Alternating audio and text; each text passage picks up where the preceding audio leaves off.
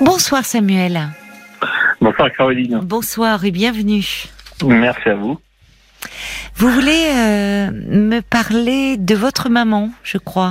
Euh... Voilà, effectivement, parce que j'ai une angoisse qui s'est euh, installée au fur et à mesure de ces derniers mois suite à des informations que j'ai eues d'ordre médical. Oui. Et malheureusement, j'ai beau travailler pour, j'ai du mal à prendre de la distance avec cette hantise qui qui fera un peu parfois certains jours euh, les crises d'angoisse. Euh, ce que je souhaite éviter, donc j'aurais aimé avoir votre concours Oui. si vous aviez des idées. Pas En avec fait, plaisir, euh, je vais essayer, oui. Qu'est-ce qui vous euh, angoisse aujourd'hui? Alors voilà, en fait, pour faire simple, euh, depuis fin 2019, ma mère qui a 89 ans, des pathologies lourdes, Oui. euh, a été euh, m'a été annoncée par des urgentistes, confirmée par le médecin traitant, en fin de vie, en fin de vie. Et après étude des possibilités de placement en unité de soins longue durée à l'hôpital ou Oui. dans un EHPAD, Oui.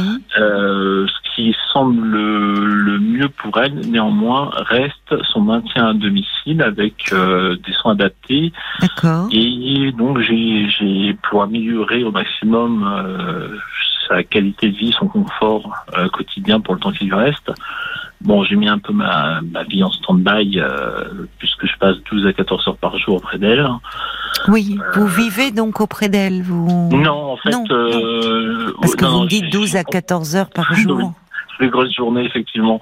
Euh, ben, en fait, euh, je, je dors chez moi. J'ai une compagne, je dors chez moi. Je prends mon dîner, mais Oui. malheureusement, à part ça, il y a plus, il y a plus grand chose. Effectivement, je passe de. Ah des là, 12 à vous 14 êtes euh, auprès de mère. votre maman, en fait. C'est ça. La nuit, c'est ça. Voilà.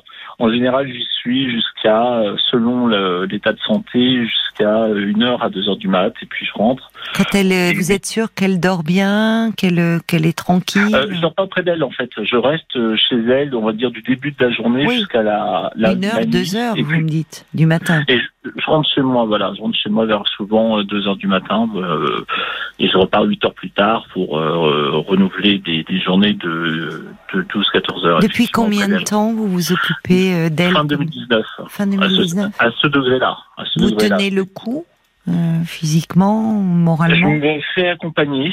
Euh, Voilà, je pour tenir le coup, effectivement, bah, j'écoute notamment vos conseils. Euh, je me fais suivre par un psychologue euh, en CMP. Euh, Oui, dans une structure locale, mais j'ai de plus en plus de mal à trouver des, des, des créneaux, des, ah des oui, possibilités eh oui, malheureusement, oui, les CMP sont assez débordés, oui. Mm. C'est ça, mais j'essaie de concilier, euh, il fait tout son possible également. Euh, donc il y a ça. Euh, mon état de santé ne me permet pas de d'avoir des anxiolytiques ou euh, des antidépresseurs, donc bah, je fais 100 pour l'instant. euh, bon voilà, on tient tant bien que mal.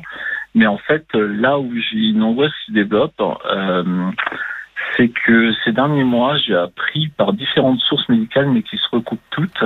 Oui. En l'occurrence, euh, un cadre euh, infirmier euh, Oui. médical qui travaille dans un hôpital parisien, que je ne citerai pas, mais qui est, qui est, qui est de renommée, qui est sérieux.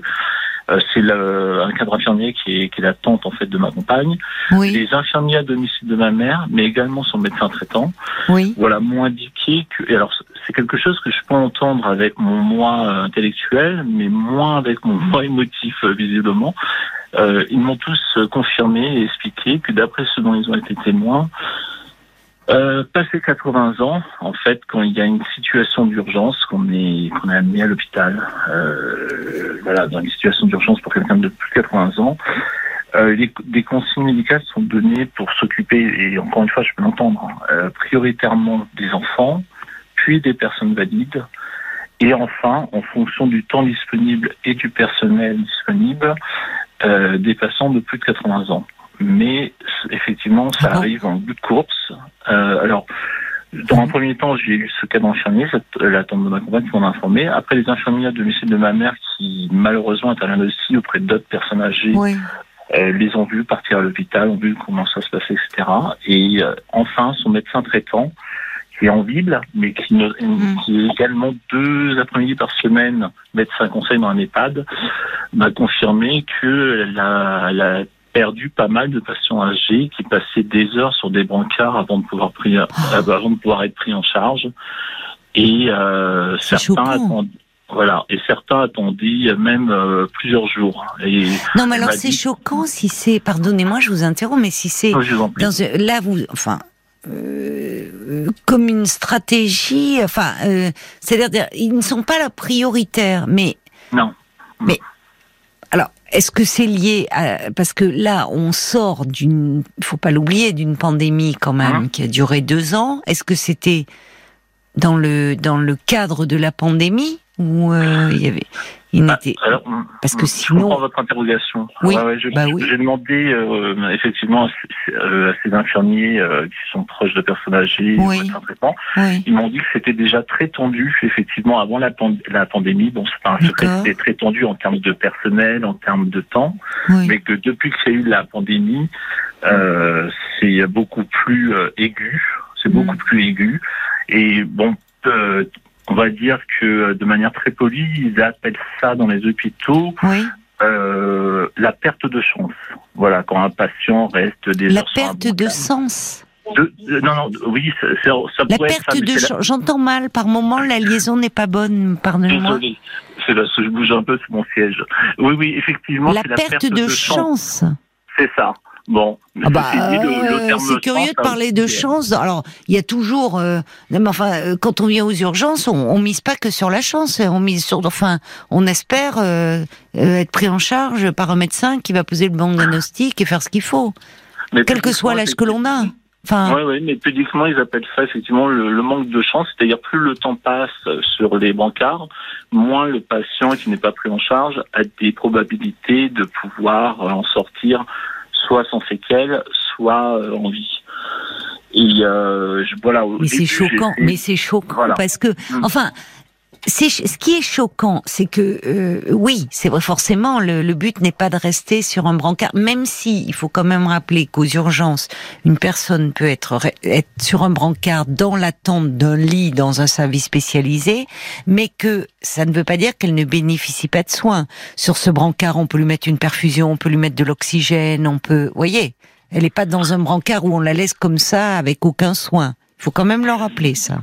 Oui, ben en fait, j'étais présent moi plusieurs fois euh, au cours de ces différentes années euh, lors des urgences. Euh, effectivement, il y a la prise de constante à l'arrivée, mais même si elles ne sont pas au top, avant que les, des perfusions soient mises en place, etc., il n'y avait pas d'autres soins. J'avais juste. Je pense que ça dépend. Pardon?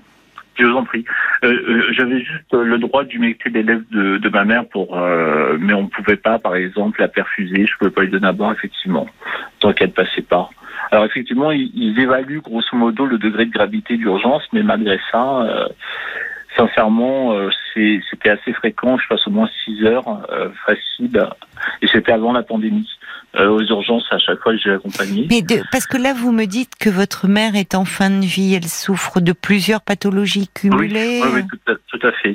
Plusieurs pathologies cumulées qui n'autorisent pas, euh, et je le comprends encore une fois, hmm. une réanimation. Elle n'est pas éligible à la réanimation parce que voilà, les médecins considèrent qu'elle ne pourrait pas remonter la pente. D'accord, parce qu'une réanimation chez quelqu'un de, alors il y a l'âge et il y a les pathologies aussi. Hein Puisque on sait que même pendant la pandémie, il y a des personnes de plus de 80 ans qui ont été quand même intubées parce que elles n'avaient pas, enfin, on pensait qu'elles seraient à même, au vu de leur état général de surmonter cela. Mais c'est vrai que c'est pas rien d'être intubé, d'être euh, en, réanimation. Déjà pour euh, quelqu'un de 40 ans euh, en bonne santé, donc pour quelqu'un qui passe les 80 ans, ça ne veut pas dire que les médecins ne le faisaient pas. Même en pleine pandémie, il faut quand même le rappeler. Donc c'est pour ça que le côté, enfin je pense que ça dépend déjà euh, des malheureusement des centres hospitaliers, de peut-être de leur capacité d'accueil. Euh, et, et, faire le, je, je, trouve ça un peu, enfin, euh, dire la priorité est donnée aux enfants, puis aux gens valides, puis bah, les personnes âgées, elles arrivent à la fin. Je, alors, enfin, normalement, c'est pas le rôle des les, médecins n'ont pas, ils le disent, à faire de tri entre les patients. C'est le principe, la théorie. Enfin, il n'y a pas de les, les alors après une urgence vitale, une je veux pas trop m'avancer, j'aimerais bien avoir des personnels soignants là-dessus, 09 69 39 10 11, parce que, vous voyez, euh, vous me dites comment faire pour être moins angoissé dans l'accompagnement de ma mère alors que je sais cela. Bah, euh, j'avoue que je vais avoir du mal à vous répondre parce que je trouve que les propos qu'on vous rapporte sont assez angoissants, même très angoissants. Oui, c'est vrai, et puis j'ai des consignes très claires en fait, aussi bien du médecin traitant de, de ma mère comme je le disais, intervient aussi deux après-midi dans les EHPAD, mais également de mon propre médecin traitant, les, conseils que j'ai reçus, les consignes médicales, pour faire plus simple, c'est euh, s'il y a une détresse, prenons le cas d'une détresse respiratoire ou cardiaque, euh, c'est plutôt euh, d'appeler un SOS médecin que le SAMU ou les urgences pour qu'il y ait un suivi à domicile, qu'on essaie d'installer à domicile ce qu'il faut, mais plus de l'amener aux urgences parce que son médecin me disait qu'elle perdait trop de patients euh, après euh, après des, des, heures et des heures passées sur les bancards. Alors, euh, vous savez ce qui peut se passer parce que moi j'ai eu le cas avec une grande tante qui était enfin à domicile, pas hospitalisée, mais qui était qui avait passé les 90 ans, qui était à domicile, veillée par sa fille, et le médecin traitant qui la suivait, parce que c'est vraiment le premier euh, interlocuteur, enfin qui connaît. Eh bien, euh, dans ces cas-là, pour qu'elle ne reste pas justement des heures aux urgences, avait fait un courrier pour qu'elle soit transférée. Vous voyez très rapidement. Il faut le savoir aussi ça. Alors, euh, et c'était en région parisienne. Hein. Qu'elle soit transférée ben, dans un service dans un service de gériatrie, enfin où on pouvait prendre soin d'elle pour qu'elle ne passe pas. Alors évidemment, si on est dans l'urgence vitale qui nécessite euh, là euh, euh, de passer, bah, qui soit les pompiers qui viennent. Mais parfois, il est possible un peu d'anticiper et à ce moment-là, ça peut se régler. C'est même le médecin traitant avait appelé euh, l'hôpital en demandant est-ce qu'il y avait un lit disponible, s'assurant qu'il y avait un lit disponible, de façon à ce qu'elle ne passe pas par les urgences. Parce que voilà, elle s'était mise à perdre la vue brutalement et en fait c'était des problèmes neurologiques derrière. Et pour ne pas passer par les urgences, avait appelé directement le service de les, les gériatres. Ça peut se faire aussi. Hein. En fait, vous savez, Samuel, moi je D'ailleurs, il y a, y, a, y a Lisa qui dit les urgences, les soins se font vraiment au cas par cas.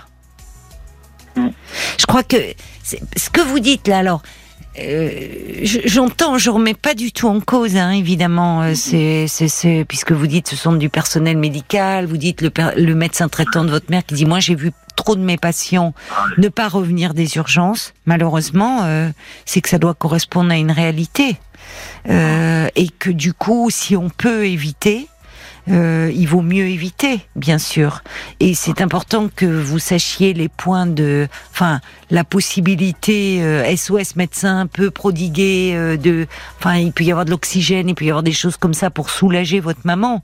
Mais s'il y avait vraiment quelque chose de qui nécessite une prise en charge plus complexe, il faudrait pas non plus vous retenir d'aller aux urgences.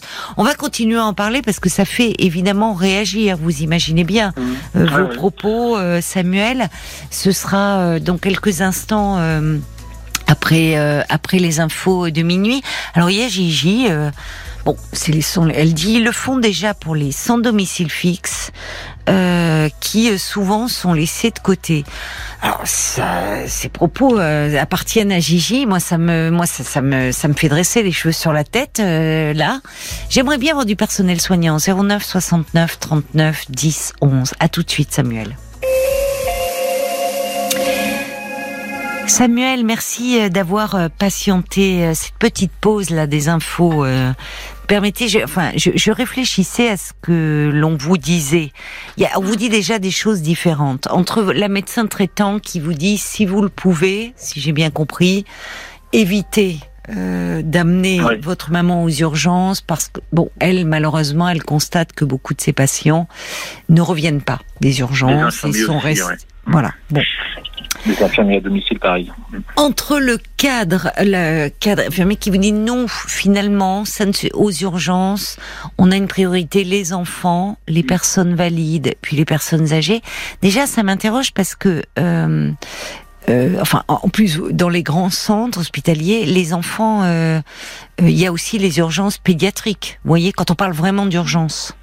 Il y a les urgences, c'est à part, c'est un pôle à part, les urgences pédiatriques. Pas nécessairement effectivement des nourrissons. Hein, euh, elle parle ah non non non, mais je parle d'enfants, euh, euh, d'enfants euh, de 6 ans. Il y a des urgences pédiatriques qui ne sont pas que pour les nourrissons. La pédiatrie, c'est jusqu'à 18 ans, hein, si on va par là. Enfin, non non, mais c'est vrai, les ados peuvent être, c'est des ados peuvent être hospitalisés en pédiatrie. Hein. Mineurs. Mm. Des mineurs, voilà. Donc, vous voyez, ça, ça, ça m'interroge. En plus, heureusement, euh, les urgences dites vitales pour des enfants, alors ça arrive, hein, mais enfin ça arrive. Il y a moins certainement euh, euh, entre l'urgence vitale d'un enfant qui arrive suite à un accident, suite à un problème, une maladie, enfin quelque chose, un état qui se dégrade. Il y a beaucoup plus de personnes âgées qu'on retrouve aux urgences suite à leur pathologie longue durée. Vous voyez que d'enfants qui arrivent en urgence vitale. Mais je pense que c'est peut-être lié à, depuis la pandémie, à une tension quand même en termes d'effectifs de personnel, parce que le, le même médecin traitant m'a dit qu'elle avait eu un médecin régulateur du, du SAMU lorsqu'elle avait appelé pour un de ses patients, et qui lui avait dit, euh, écoutez, je suis désolé, je vais pas vous envoyer euh, euh, le, le SAMU pour quelqu'un malheureusement qui, qui n'est pas éligible de toute manière à la réanimation. On va vous envoyer une équipe avec de l'oxygène effectivement à domicile, mais euh, voilà, je ne vais pas, monopoliser un, véhicule de SAMU et pour quelqu'un malheureusement qui en fin de course ne pourra pas être autorisé à être réanimé.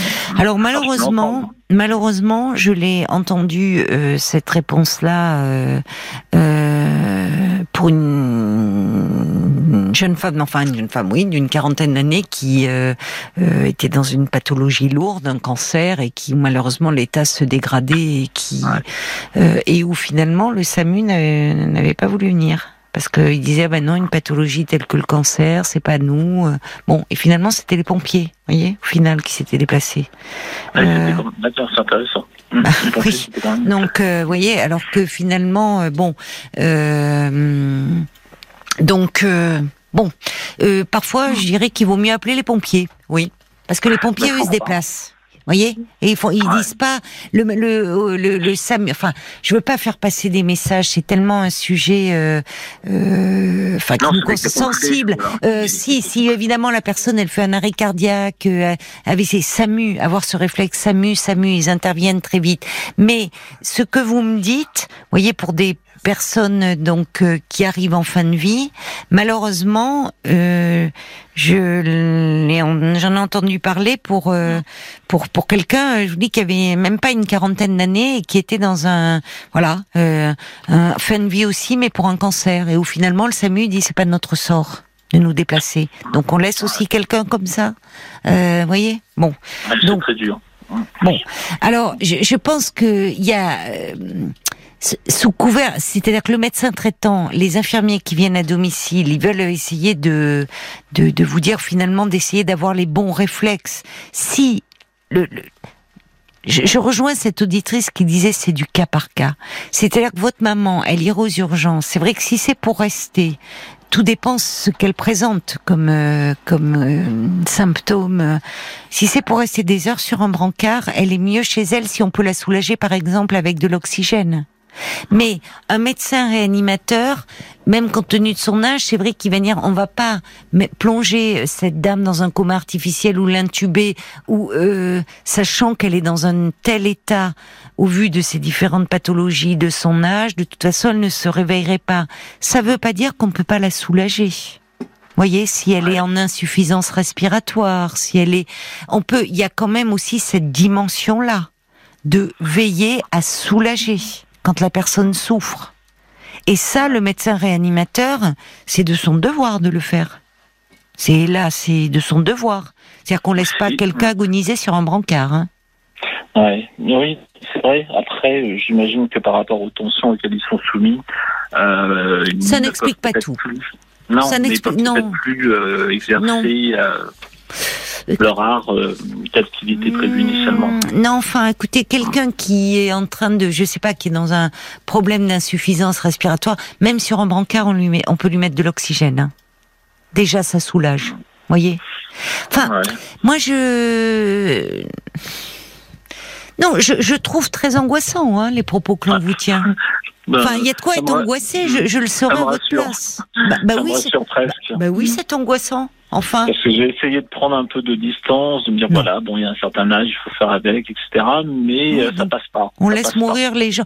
les médecins, évidemment, malheureusement, il y a un âge où euh, euh, ben, ils savent que il y a l'âge et puis il y a l'état de la personne. Parce que il y a des personnes qui ont 85, 86, 87 ans, euh, qui peuvent arriver aux urgences pour un problème, euh, je sais pas, AVC, mais qu'on va prendre en charge parce que leur, leur état général par ailleurs est bon. Là, on est dans quelque chose d'une fin de vie pour votre maman où malheureusement il y a plusieurs pathologies qui se qui se cumulent, où on sait qu'il y a quelque chose d'irréversible, mais quelque chose dire on ne va pas mettre tous les moyens en œuvre pour de la réanimation intensive, comme on peut le faire, c'est une chose, parce qu'au fond, le, le, le remède serait pire que le mal. Mais c'est une chose de dire cela, ce que font les réanimateurs, je pense, au jour le jour, dire non, cette personne est dans un état trop fragile pour supporter une réanimation et de toute façon, elle ne s'en sortirait pas, que de veiller à la soulager. Dans, dans les services hospitaliers, je pense des gens qui sont en cancer, des, des, qui souffrent de cancer, de, de maladies graves, il y a un médecin réanimateur qui peut être appelé justement à tout moment par euh, les équipes euh, soignantes dans les différents services pour soulager une personne qui, par exemple, dans un euh, un cancer, une personne qui est en fin de vie, on va pas la transférer ou on peut la transférer en réanimation. On va pas tenter une réanimation à tout prix. On sait qu'elle arrive en fin de vie. Ce qu'on va faire, c'est la soulager c'est faire en sorte, par exemple, qu'elle ne s'étouffe pas, essayer de nettoyer les voies euh, respiratoires, insuffler de l'oxygène. C'est-à-dire faire quelque chose. On sait que la personne, malheureusement, on ne peut pas revenir à un état de, de, de santé, de, mais on va l'accompagner pour qu'elle ne souffre pas. Et Après, ça... sinon, la pratique de l'hôpital, effectivement, ça semble être, comme vous le disiez tout à l'heure, au cas par cas, parce que moi, j'ai deux exemples concrets. Euh, ça peut être utile d'ailleurs pour vos auditeurs de le savoir. Euh, ma mère était amenée dans deux euh, je ne citerai pas, euh, pour, tout simplement parce que j'aime pas porter préjudice. Oui. Dans l'un, la politique, euh, il est renommé, hein, il est sur Paris. Oui. Dans l'un, la politique est que dès qu'on arrive aux urgences, le hmm. patient est emmené dans une pièce à part et aucun accompagnant ne peut rester auprès de lui. Euh, même s'il est totalement dépendant, tous les accompagnants, les proches euh, qui amènent la personne à l'hôpital doivent rester dans une salle d'attente. Voilà, ça s'entend pour différentes raisons. Sauf que dans notre hôpital, et c'est là que j'ai eu la chance de pouvoir aider euh, ma mère, hmm. dans d'autres hôpitaux, on tolère la, la, présence de la personne. Et moi, je peux vous assurer, ça, ça peut être intéressant à savoir pour vos auditeurs, je peux hmm. vous assurer que quand je l'ai accompagné en 2019 que deux médecins urgentistes euh, à une demi-heure d'intervalle sont venus me dire malheureusement votre mère n'en a plus que pour quelques minutes à quelques heures. Euh, prévenez ses autres proches s'ils veulent venir lui dire au revoir. Vu qu'elle n'était pas éligible à la réanimation, dans ces cas-là, on les transfère encore là sous un terme pudique dans ce qu'ils appellent des unités de très court séjour. C'est un sous-sol où il n'y a pas de passage, où il n'y a pas de patient. Et euh, comme c'est des personnes qui ne sont pas éligibles à la réanimation, ils ne sont pas reliés à des, euh, des moniteurs qui permettent de donner l'alerte lorsqu'il y a euh, une difficulté respiratoire ou cardiaque. Et en fait, en fait, la seule chance qu'on a eue, c'est que comme j'étais autorisé à rester auprès d'elle, à chaque fois que ma mère, avec sa pathologie d'Alzheimer avancée, arrachait son masque à, oxygène, ah voulait arracher ses perfusions, je pouvais intervenir pour l'en empêcher, ce que j'aurais pas pu faire dans l'autre structure. Et là, par contre, ça a vraiment un caractère vital. Donc vous avez raison, il y a aussi effectivement la notion du cas par cas, selon la politique de chaque hôpital, qui rentre énormément en compte. Oui, c'est euh, J'ai été autorisé à rester. Euh, J'étais resté neuf jours, en fait, jour et nuit euh, auprès d'elle. J'ai pas dormi pendant quatre nuits pour l'empêcher de retirer son, son masque, pour, pour ne pas arracher ses perfusions. Ça a permis comme ça au traitement d'agir. Mais vu qu'elle était dans une chambre seule et connectée à aucun appareil, Euh, elle l'aurait fait si elle avait été seule. Personne n'aurait pu intervenir à temps. D'ailleurs, dans ce qu'ils appellent pudiquement, vous savez, tout à l'heure, je parlais du terme pudique de perte de chance. Quand les, la probabilité d'absence de, séquelles augmente au fur et à mesure que les heures passent sont prises en charge. Ils appellent ça pudiquement les unités de très court séjour. Oui, oui, Malheureusement, c'est en sous-sol. Voilà, il n'y a pas de passage. Et c'est vrai que quelques heures après, on entendait des pleurs dans les, les chambres avoisinantes parce que c'est des personnes malheureusement qui sont censées ne pas survivre à la nuit qu'on place là. D'accord. Et bon, voilà, c'est une expérience hein. Non, mais c'est terrible. Ça, l'image qui me vient, c'est que unité de très court séjour, euh, c'est, eh, c'est, c'est effectivement, c'est du très court séjour puisque là, dans les hôpitaux, la morgue est souvent euh, effectivement aussi en sous-sol, hum. quoi. Bah, ça fait froid bah, dans le dos. Non, mais euh, moi, ce qui m'étonne, c'est que quand vous dites, bon, alors vous, vous citez qu'un hôpital ou justement deux. alors deux hôpitaux où on ne peut pas accompagner euh, des personnes qui sont très et qui ne, ne sont pas, fois pas toujours en état de s'exprimer, je trouve que euh, euh, justement d'avoir un proche qui peut expliquer euh, ce que font les pompiers quand ils interviennent ou le, le SAMU en disant qu'est-ce qui est à l'origine de ce malaise. Après qu'on demande aux proches de sortir parce qu'il y a peut-être des soins qui peuvent euh, être agressifs ou douloureux. Enfin, mais mais au moins qu'on Enfin, je sais pas. Bon, ça, fait froid dans le dos. On va, ça fait beaucoup réagir. Il y a Gigi alors qui intervient, euh, qui parlait des SDF. Elle dit les pompiers n'ont pas encore d'objectif de rentabilité, contrairement à l'hôpital depuis 2003. Depuis plus de 20 ans, si on n'est plus productif, the end dit Gigi. Ouf. Euh, il y a Cathy qui dit les urgences c'est dur, c'est angoissant pour le patient, il y a trop de monde. Cathy dit il serait souhaitable que les médecins généralistes acceptent d'intervenir les premiers à domicile. Oui, c'est vrai que si les médecins pouvaient se déplacer, il y en a qui le font. Hein. Il y en a qui le font. C'est devenu rare, mais c'est devenu rare, mais il y en a qui le font et notamment les personnes âgées, voilà, qui qui le font. Euh, qu'est-ce que ça serait rassurant s'il pouvait y avoir des systèmes de garde pour les médecins traitants, peut-être la nuit? Déjà, ça désengorgerait un peu l'hôpital. Et puis pour les pour le patient et pour les familles, quel réconfort de savoir et de dire avec un médecin qui peut aussi soulager, procéder à des gestes qui vont soulager. Paul, ça fait beaucoup réagir aussi sur euh, Facebook le témoignage de Samuel. Oui, il y a Anne-Laure qui dit par moment, on estime que les gens qui euh, font du tourisme médical en voyant plusieurs soignants, en allant aux urgences, pourtant si les médecins rencontrés avaient pu nous aider, nous n'irions pas aux urgences. C'est souvent la dernière solution qui reste aux personnes qui souffrent. Et nous ne sommes pas médecins, donc nous ne savons pas si notre cas relève de l'urgence vitale. Alors il y a aussi plusieurs témoignages d'auditeurs hein, sur les défaillances de prise en charge des personnes âgées aux urgences, comme euh, Sylvie avec sa mère, ou il y a aussi Morissette et Caroline avec leurs pères respectifs. On en a plusieurs euh, des témoignages. Euh, oui, qui vont dans le sens de ce que décrit malheureusement Samuel. On va accueillir, écoutez Samuel, on, on a Catherine, elle est médecin euh, ah. Elle a appelé le 09 69 39 10 11. Donc, euh, ben, on va l'écouter tout de suite parce qu'on a bien ah non, on l'a plus, me dit Paul. Mais qu'est-ce que c'est? Euh, Elle a peut-être cru, Catherine, qu'on n'allait plus. Euh...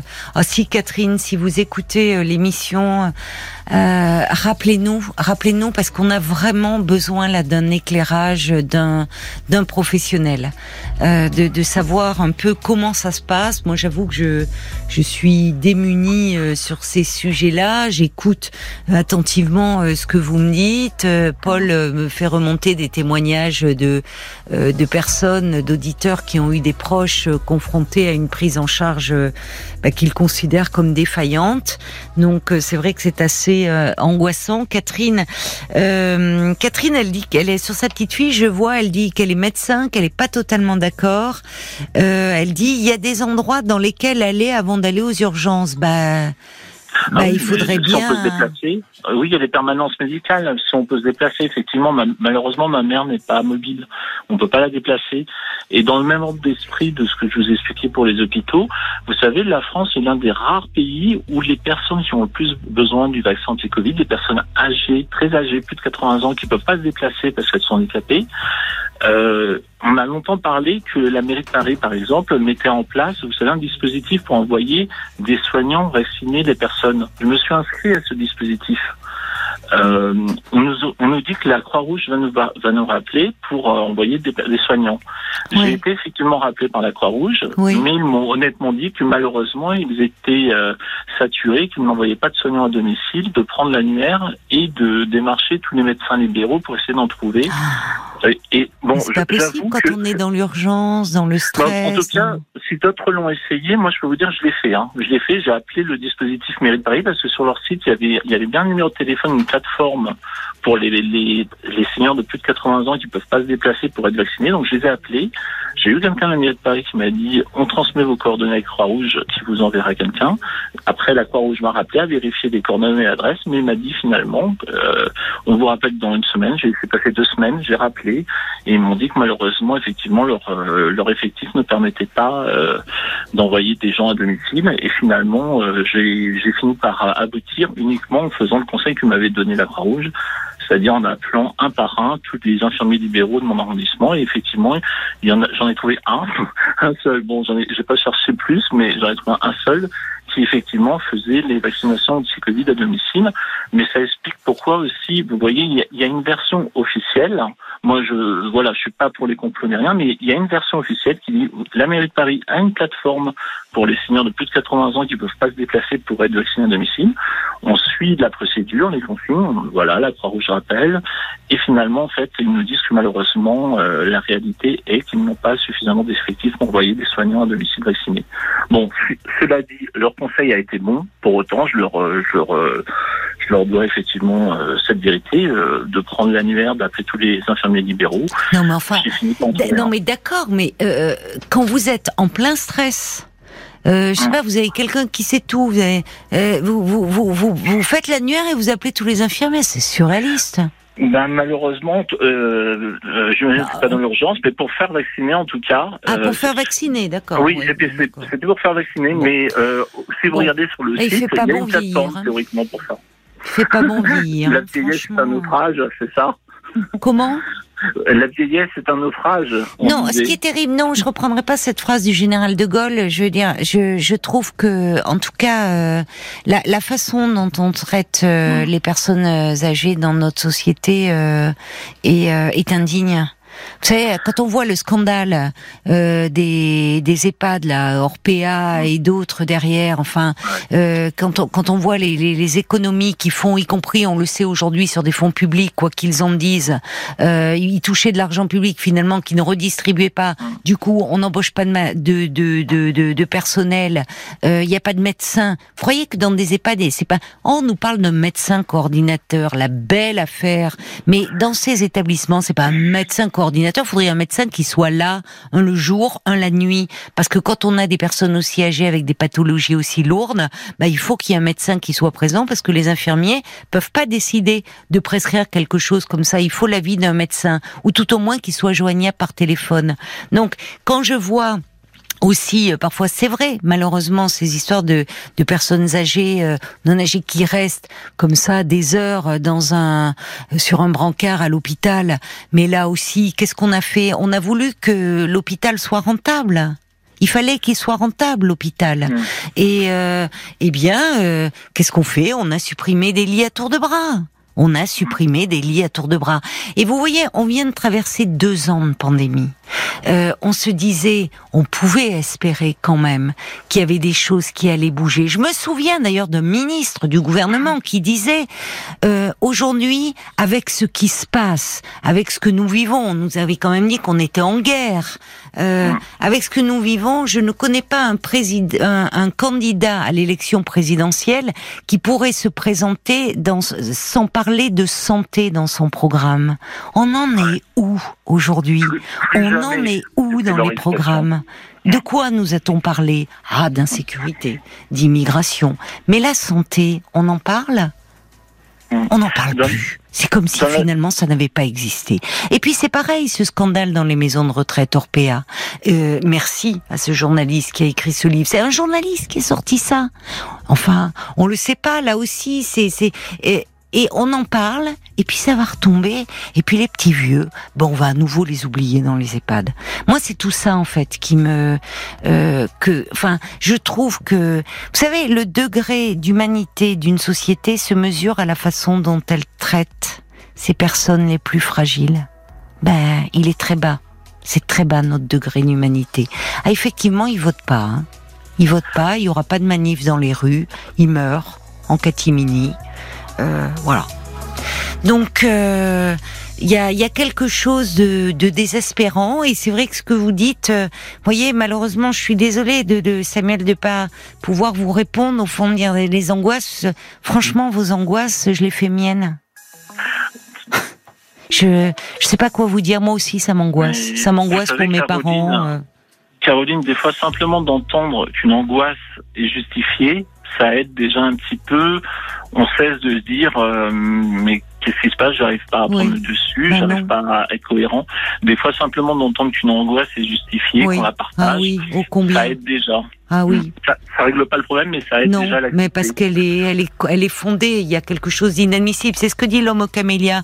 Le naufrage de la vieillesse ne vient pas des vieilles gens, mais de la façon dont on les traite. Je vous embrasse, Samuel. On n'aura pas eu Catherine. Malheureusement, elle était en voiture et elle n'a pas pu euh, s'arrêter. C'est bien dommage. Peut-être demain, on pourrait reprendre avec avec Catherine ou avec un médecin anesthésiste réanimateur ou avec des soignants. On aimerait bien vous entendre. 09 69 39 10 11. En tout cas, continuez à prendre soin de votre maman. Elle a de la chance d'avoir un fils aimant et qui veille sur elle. Au revoir. C'est parce qu'elle a été exceptionnelle. Merci à vous, Caroline. Bonne soirée. Prenez soin de vous aussi.